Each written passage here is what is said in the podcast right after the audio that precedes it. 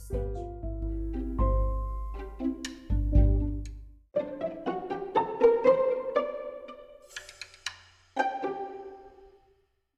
George estava tão cansado depois da longa viagem que quase dormiu enquanto escovava os dentes. Foi cambaleando para o quarto que dividiria com Emmett, que estava mexendo no computador, lançando espaçonaves com um simulador. E aí, George, você quer pilotar o ônibus espacial? Veja, é só fazer assim. Eu acrescentei todos os comandos de tempo e ele lhe diz o que está acontecendo. Faltam sete minutos e trinta segundos. Falou uma voz robótica que saía do computador de Emmett. Braço de acesso à nave recolhido. George estava tão exausto que mal conseguia falar Não, Emmett, acho que vou. e dormiu durante a contagem regressiva do lançamento da nave espacial. Os comandos de lançamento do ônibus espacial devem ter se infiltrado no cérebro de George, pois ele teve um sonho estranho. Sonhou que estava sentado na poltrona do comandante do ônibus espacial, encarregado de levar ao espaço aquela nave imensa. A sensação era de estar amarrado ao topo de um enorme foguete e ser enviado aos céus. Quando atingiram a escuridão do espaço, ele pensou ver estrelas piscando para ele pela janela da nave. Na escuridão do lado de fora, de repente elas pareceram muito brilhantes e muito próximas. Uma delas pareceu disparar na sua direção, projetando uma luz clara diretamente no seu rosto, tão perto e tão brilhante que acordou sobressaltado e viu que estava numa cama desconhecida, com alguém apontando uma lanterna para o seu rosto. George, George, levante-se, é uma emergência. Era Anne de pijama, Ai, exclamou George, protegendo os olhos da luz enquanto ele puxava o edredom e o agarrava pelo braço. vamos lá para baixo e em silêncio total. É a nossa única chance de escapar de Emmett. Vamos! George cambaleou atrás dela, com a mente ainda revivendo aquele sonho estranho sobre pilotar o ônibus espacial. Desceu as escadas na ponta dos pés até a cozinha, onde Anne abriu a porta e conduziu-o para a varanda e focou a lanterna sobre um pedaço de papel. O papel tinha desenhos por toda parte. Então é isso? Esta é a mensagem alienígena? Eles a enviaram para você numa folha de caderno? Não, seu bobo, claro que não.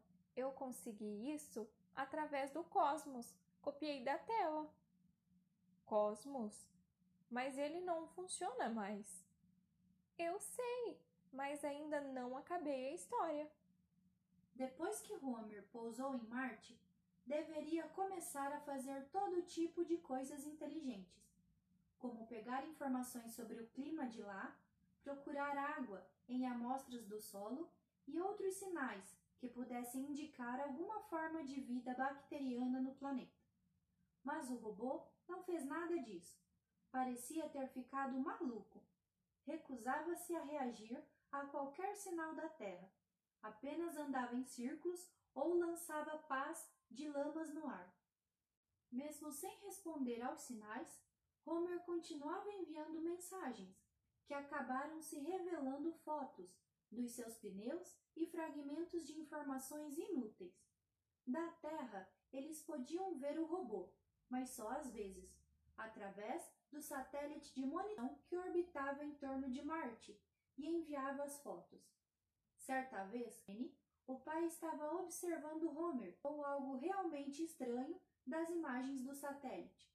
Ele disse que se não o conhecesse bem, juraria que Homer estava acenando para ele com o seu braço robótico. Chegava a parecer que Homer estava tentando chamar. Eric, de acordo com N, estava ficando muito estressado com tudo isso.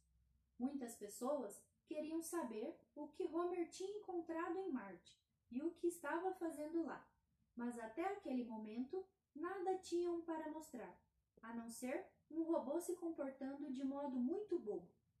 Tudo isso deixava a Agência Espacial Global numa situação delicada. Homer era um robô extremamente caro e precisou de muitas pessoas para construí-lo, lançá-lo e operá-lo. Era parte importante do novo programa espacial, pois o seu objetivo era abrir caminho para os seres humanos irem viver em outro planeta. Assim, o fato de não funcionar direito permitia que os adversários do programa espacial ou do envio de astronautas ao espaço argumentassem que tudo aquilo não tinha passado de uma enorme perda de tempo. O mau comportamento de Homer também significava que Eric não estava recebendo as informações esperadas a respeito de possível vida em Marte.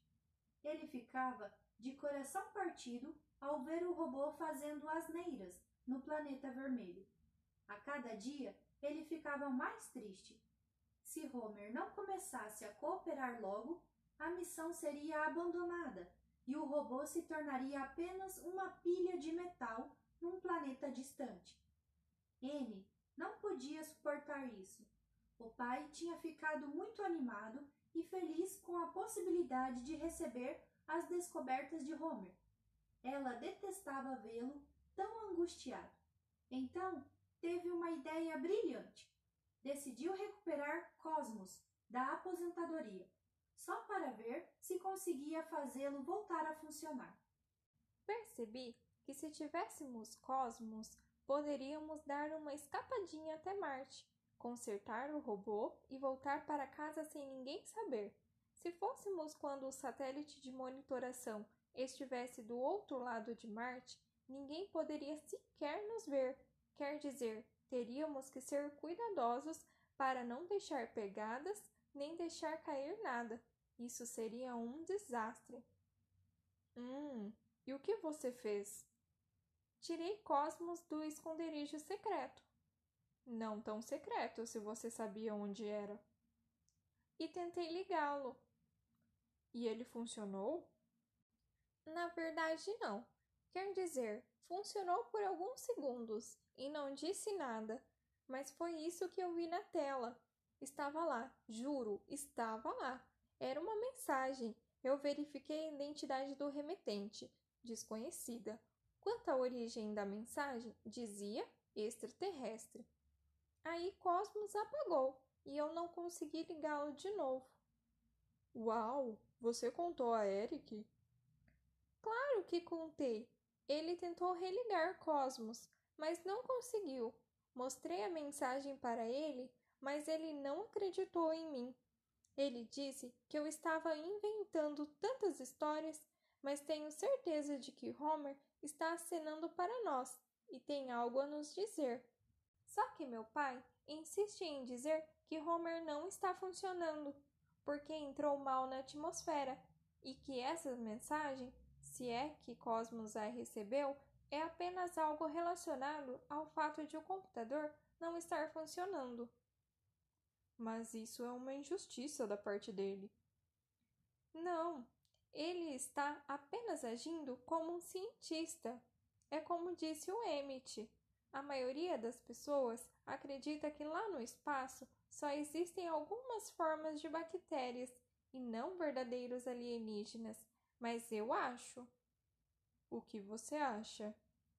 Eu acho que alguém lá no espaço está tentando entrar em contato conosco.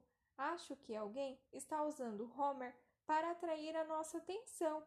E como nós estamos ignorando, eles começaram a nos mandar mensagens. Só que não podemos captá-las, porque Cosmos não está funcionando. E o que vamos fazer? Precisamos ir até lá e ver pessoalmente, mas primeiro temos que consertar Cosmos. Temos que ver se os alienígenas ainda estão nos enviando mais mensagens. E então, quem sabe, talvez a gente possa mandar uma de volta. Como faríamos isso? Quero dizer, como mandaríamos uma mensagem que eles possam compreender? E mesmo que soubéssemos enviar, o que diríamos? E em que língua? Eles nos enviaram a mensagem em figuras. Deve ser porque não sabem como falar conosco. Acho que diremos: deixem o nosso adorável robô em paz, seus alienígenas irritantes. Vocês estão mexendo com a civilização errada. Vão procurar outra. Mas nós queremos saber quem eles são e de onde vêm. Não podemos simplesmente dizer desapareçam daqui, alienígenas, porque jamais descobriremos quem enviou a mensagem. E que tal? Venham em paz e depois voltem para casa. Assim saberíamos quem são, mas eles não teriam permissão para vir à Terra se tivessem más intenções. Ah, é? E quem vai impedi-los? Eles poderiam aterrizar aqui na forma de enormes máquinas apavorantes e nos esmagar no chão, exatamente como nós fazemos com as formigas. Ou talvez eles sejam minúsculos, como as bactérias que vemos através do microscópio, só que não percebem como somos grandes e que sequer notaremos quando chegarem. Talvez tenham 14 cabeças babando lama isso nós notaríamos. Ouviram um rangido, seguido de passos nos degraus. Um Eric, de olhos turvos, surgiu na varanda. O que está acontecendo aqui? Perguntou muito mal-humorado. George não estava conseguindo dormir por causa do fuso horário, então eu estava hum, lhe dando um copo d'água. Hum, Pra cima, os dois, agora! George esgueirou-se para o quarto que compartilhava com Emmett e pulou para a cama, mas não antes de ter tomado a lanterna de Anne. Agora estava totalmente acordado. Então, pegou o seu exemplar do Guia Prático do Universo e o abriu no capítulo Entrando em Contato com Alienígenas. Guia Prático do Universo entrando em contato com os alienígenas. Se de fato os alienígenas existem no espaço, será que algum dia nós os conheceremos? As distâncias entre as estrelas são incrivelmente grandes, portanto, ainda não podemos saber ao certo se algum dia acontecerá um encontro cara a cara, supondo-se que os alienígenas tenham cara. Mas, mesmo que os extraterrestres jamais visitem o nosso planeta, nem recebam uma visita nossa, ainda assim poderemos nos conhecer, poderemos ser capazes de conversar. Uma das maneiras para isso acontecer é via rádio. Diferentemente do que acontece com o som, as ondas de rádio podem se mover através dos espaços vazios entre as estrelas e se movem à maior velocidade possível, a velocidade da luz. Há quase 50 anos, alguns cientistas estudaram quanto tempo levaria para se enviar um sinal de um sistema estelar para outro. Surpreenderam-se ao constatar que a conversa interestelar não necessitava de uma tecnologia superavançada, como frequentemente se vê nos filmes de ficção científica. É possível enviar sinais de rádio de um sistema solar para outro com um tipo de equipamento de rádio que podemos construir atualmente. Então os cientistas se afastaram dos seus quadros negros e refletiram: se é tão fácil, então não importa o que os alienígenas estejam fazendo, com certeza estão usando o rádio para se comunicar em longas distâncias. Os cientistas perceberam que seria uma ideia perfeitamente lógica posicionar no céu algumas das nossas grandes antenas e verificar se conseguiríamos captar sinais extraterrestres. Afinal, a descoberta de uma transmissão alienígena provaria imediatamente que há alguém lá, sem a despesa de se mandarem foguetes para sistemas estelares distantes na expectativa de se descobrir algum planeta povoado. Infelizmente, essa experiência de se escutar às escondidas, chamada de busca por inteligência extraterrestre, 7, até agora não encontrou um único pio verdadeiramente vindo dos céus. As frequências de rádio estão sempre silenciosas quando as consultamos, a não ser pela estática natural causada por objetos como quásares, centros de algumas galáxias, turbulentos e de alta energia, ou pulsares, estrelas de nêutrons que giram rapidamente. Quer dizer então que não existem alienígenas inteligentes capazes de construir transmissores de rádio? Esta seria uma descoberta surpreendente, porque certamente existem pelo menos milhões e milhões de planetas na nossa galáxia Via Láctea, e há 100 bilhões de outras galáxias. Se não existem ninguém lá, somos incrivelmente especiais e terrivelmente solitários. Bem, como dirão os pesquisadores do SET, é cedo demais para concluir que não temos companhia nas estrelas. Afinal, se quisermos escutar transmissões de rádio alienígenas, precisamos não apenas colocar a antena na direção certa, como também sintonizar o lugar exato no dial, ter um receptor sensível o suficiente e estar na escuta na hora exata. As experiências do SET são como procurar um tesouro enterrado sem ter um mapa. Então, não é de admirar o fato de não termos descoberto nada até agora. É como se cavássemos buracos na praia em alguma ilha do Pacífico Sul e voltássemos sem nada além de caranguejos e areia molhada. Não se deve concluir de imediato que ali não há um tesouro a ser encontrado. Felizmente, novos radiotelescópios estão acelerando a nossa busca por sinais, e é possível que dentro de poucas décadas possamos ouvir uma tênue transmissão de alguma outra civilização. O que esses seres estariam nos dizendo? Bem, é claro que nós podemos supor, mas não há algo que os extraterrestres com certeza sabem.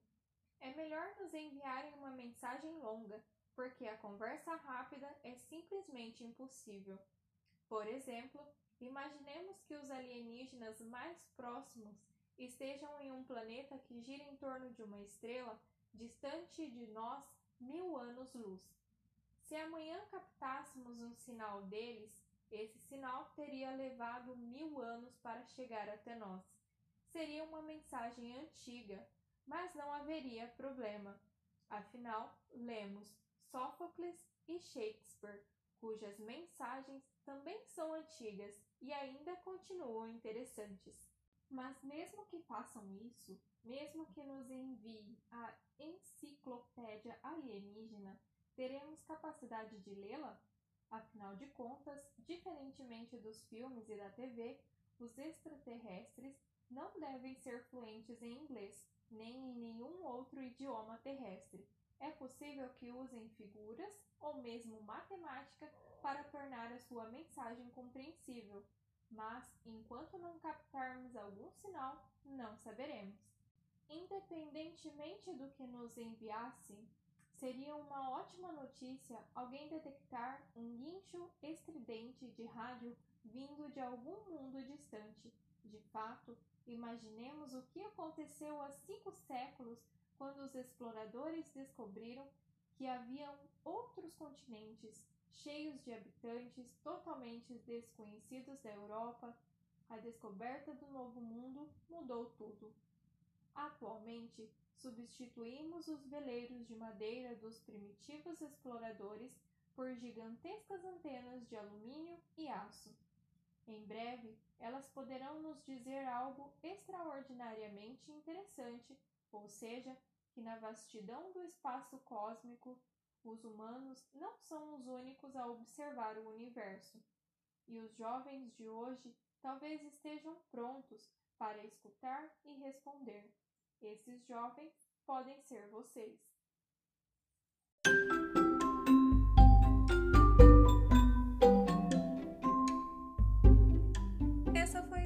De hoje. Esperamos vocês no próximo episódio. E não esqueçam de curtir e compartilhar com seus amiguinhos. tchau. tchau. tchau.